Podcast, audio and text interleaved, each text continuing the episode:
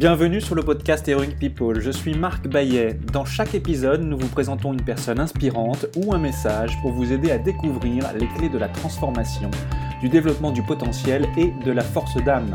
Nous apprenons les uns des autres et trouvons en soi le héros de notre propre vie.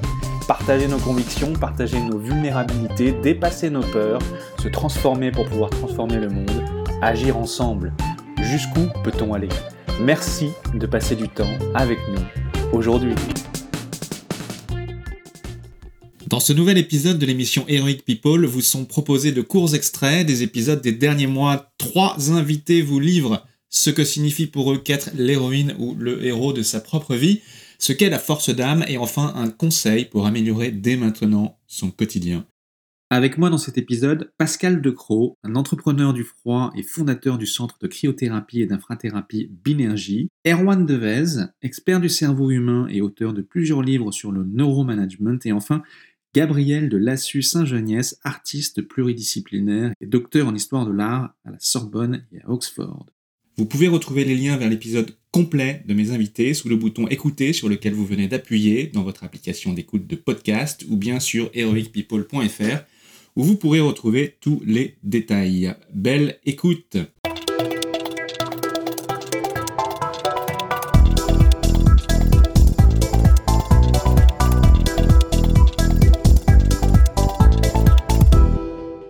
Extrait numéro 1, Pascal Decroix est un entrepreneur du froid. Il est le fondateur de Binergie, un centre qui propose des thérapies high-tech 100% naturelles par le froid, la cryothérapie et par le chaud, ce qu'on appelle l'infrathérapie.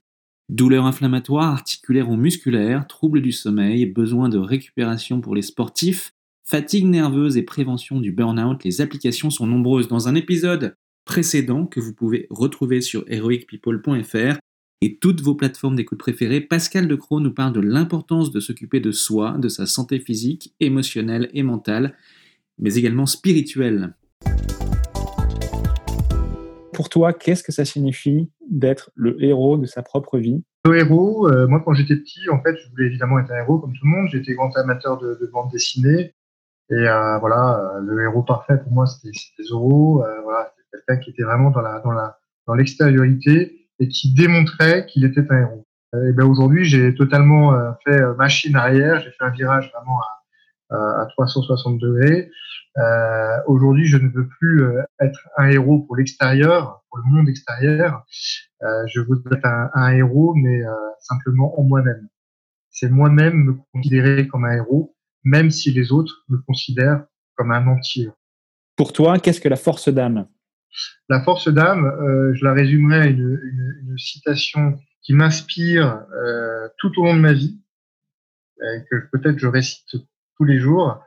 Euh, ne recherche Pascal ne recherche pas la perfection, mais recherche l'unité intérieure, qui est vraiment la source des libertés. Quel conseil est-ce que tu as envie de donner là tout de suite à ceux qui nous écoutent pour leur permettre, euh, à travers un petit exercice simple et concret euh, ou une proposition, pour leur permettre d'améliorer tout de suite euh, leur quotidien, le quotidien de ceux qui nous écoutent? Alors moi, j'ai peut-être une petite petite astuce. Effectivement, chaque fois que je devais prendre une décision, que je devrais prendre une route, soit à gauche, soit à droite, c'est de me poser la question laquelle des solutions me réjouit, laquelle de mes solutions m'apporte une petite étincelle, une petite vibration, une petite joie intérieure? Et voilà, c'est des petits signes. Faut vraiment être à l'écoute de son corps. Mais voilà, j'ai trois solutions à faire. Je sais pas laquelle choisir. Il y en a une où il y a peut-être une étincelle, il y a quelque chose qui nous donne plus envie d'y aller. Et c'est sur ce chemin-là, à mon avis, et c'est ce que j'ai fait pour Binergie, qu'il faut prendre. C'est là où on est plus à même encore de déployer l'énergie et être à même de, réussir son, son, projet. Donc c'est un conseil qui porte sur les problématiques de, de discernement quand on est face à un choix. Euh, comment comment discerner, comment comment comment, prendre comment une choisir. décision. Ouais. Merci Pascal.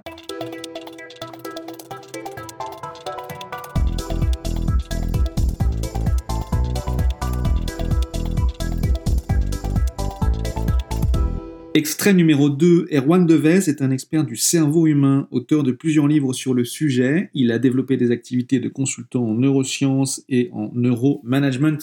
Il intervient fréquemment en entreprise et dans les médias grand public sur les neurosciences appliquées au monde du travail et de l'éducation. Dans un épisode précédent que vous pouvez retrouver sur heroicpeople.fr et toutes vos plateformes d'écoute préférées, Erwan nous explique comment comprendre ses émotions et reprendre le contrôle de sa vie. Pour vous, qu'est-ce que cela signifie être le héros de sa propre vie? Et deuxième partie de la question, pour vous, qu'est-ce que la force d'âme? Sacrée question. Alors la première, je suis très gêné par rapport à cette tentation sociétale permanente d'héroïsation parce que je pense que quand on cherche à tout prix à trouver des héros dans une société, c'est peut-être un symptôme d'une société un peu malade. Et à l'échelle individuelle, en fait, si, si on, on, part de soi, qu'est-ce que ça signifierait euh, pour vous être le héros de sa propre vie? Alors, en fait, moi, je dirais le héros de sa propre vie, c'est cette capacité de toujours apprendre, se remettre en cause, se dire qu'on fait de son mieux, voilà, ne pas aller à, se, se, se, voilà, s'autocritiquer en permanence. On fait de son mieux. Et finalement, euh, peut-être pour résumer ça d'une, d'une, phrase, ce serait de se dire, au dernier moment de sa vie, au dernier souffle, se dire, ben finalement, j'ai fait ce que j'ai pu. Euh, j'espère pouvoir avoir été utile. Et finalement, ben euh, euh, si j'ai pu servir à quelque chose euh, et si j'ai pu faire de ce passage quelque chose de positif et d'utile à l'autre et à, et à soi, eh bien tant mieux. Voilà. Donc c'est à la fois une démarche très proactive, très, on est maître de son destin, on travaille, on apprend, etc.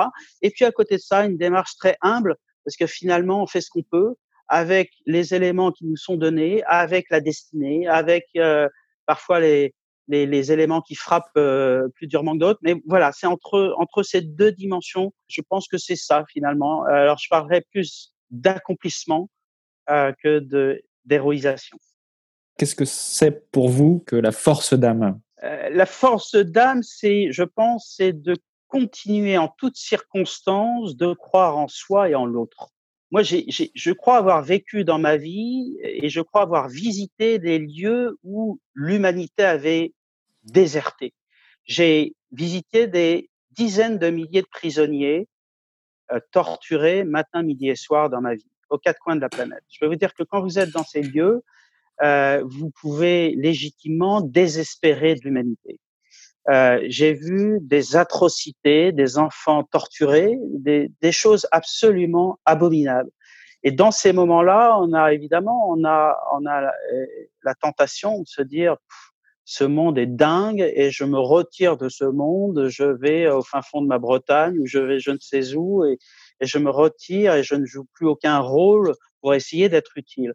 Et je crois que la force d'âme, elle est justement dans ces moments-là, c'est-à-dire se dire, OK, comment je vais faire malgré toute cette noirceur pour essayer d'être utile, pour essayer d'apporter une contribution positive? Et je me souviens de, de, de, de relations avec des, pires tortionnaires qui soient, où j'arrivais, après des mois et des mois de, travail, de discussion, d'échange, etc., à les ramener un tout petit peu à, à la surface de l'humanité. Parfois, je n'y arrivais pas. Et parfois, j'y arrivais. Et là, je me disais que, voilà, j'avais peut-être servi à quelque chose. Et de la même façon, euh, quand j'ai été atteint par la maladie, j'ai beaucoup, à l'époque, j'ai beaucoup peint parce que c'était une des actions que je pouvais encore faire. Et là, Dieu sait si les arts sont des tuteurs de résilience très importants. Et je pense que euh, euh, j'avais fait à l'époque, je me souviens, j'avais fait toute une série de tableaux qui s'appelait Force vitale. Et, et, et en fait, euh, peut-être ça répond en partie à, cette, à votre question sur la force d'âme, c'est de se dire, c'est de continuer à se dire, y compris dans les situations les plus terribles et les plus euh, difficiles, c'est continuer à se dire que euh, on a, on conserve une capacité euh, d'agir, une capacité d'action, une capacité euh, de faire le bien. Et je pense que voilà, je pense que c'est cela la, la, force d'âme, donc un, un, un, idéal altruiste ou un optimisme mesuré, mais, mais, mais qui ne déserte pas. Si vous deviez vous adresser à, à, à l'audience, si vous avez un conseil à donner aux personnes qui nous écoutent pour, pour changer, enfin améliorer tout de suite, là, maintenant, euh, leur quotidien, Première chose, tout est évidemment maintenant lié. C'est-à-dire que la dichotomie entre la vie professionnelle et la vie personnelle, ça n'a aucun sens. Moi, quand je fais de l'accompagnement et quand j'ai un dirigeant ou un cadre ou un collaborateur en souffrance, je peux vous dire que les premières questions, c'est de savoir comment il dort, comment il mange, comment il euh, interagit, etc. Donc, première chose, essayez de retrouver une forme de congruence, de cohérence. On n'a qu'un seul cerveau. Voilà, c'est aussi simple que ça. Donc, il n'y a pas un cerveau de 8 heures à 20 heures et de 20 heures à 8 heures. On n'a qu'un seul cerveau. Deuxième chose, je dirais, euh, de façon très pratico-pratique, de passer par l'écrit.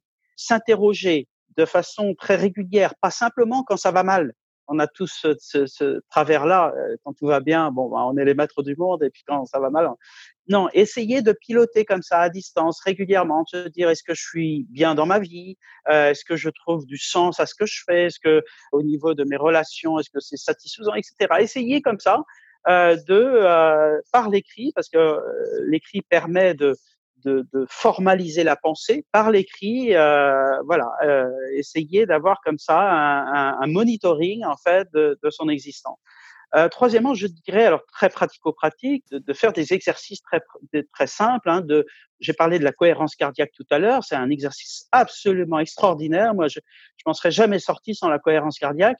Mmh. Euh, c'est un exercice de respiration qui est tout à fait simple qui s'apprend en 20 secondes, euh, qui ne coûte rien, qui est faisable, qui est très facilement faisable et qui va transformer euh, les mécanismes internes, euh, notamment euh, du système nerveux autonome, qui va transformer votre neurobiologie. Donc, ce sont des choses très pratiques, très simples et très efficaces. Et puis, dernier conseil que je donnerais, soyez curieux de tout allez nourrir votre cerveau, allez au cinéma, allez euh, au concert, allez euh, sur les terrasses à regarder le monde, euh, apprenez, euh, nourrissez-vous de l'autre, euh, littéralement. Hein, c'est vraiment, on se nourrit littéralement de l'autre au niveau neuronal. Donc, soyez curieux des êtres et des choses. c'est encore une fois, c'est la meilleure façon de se mettre dans une posture de changement.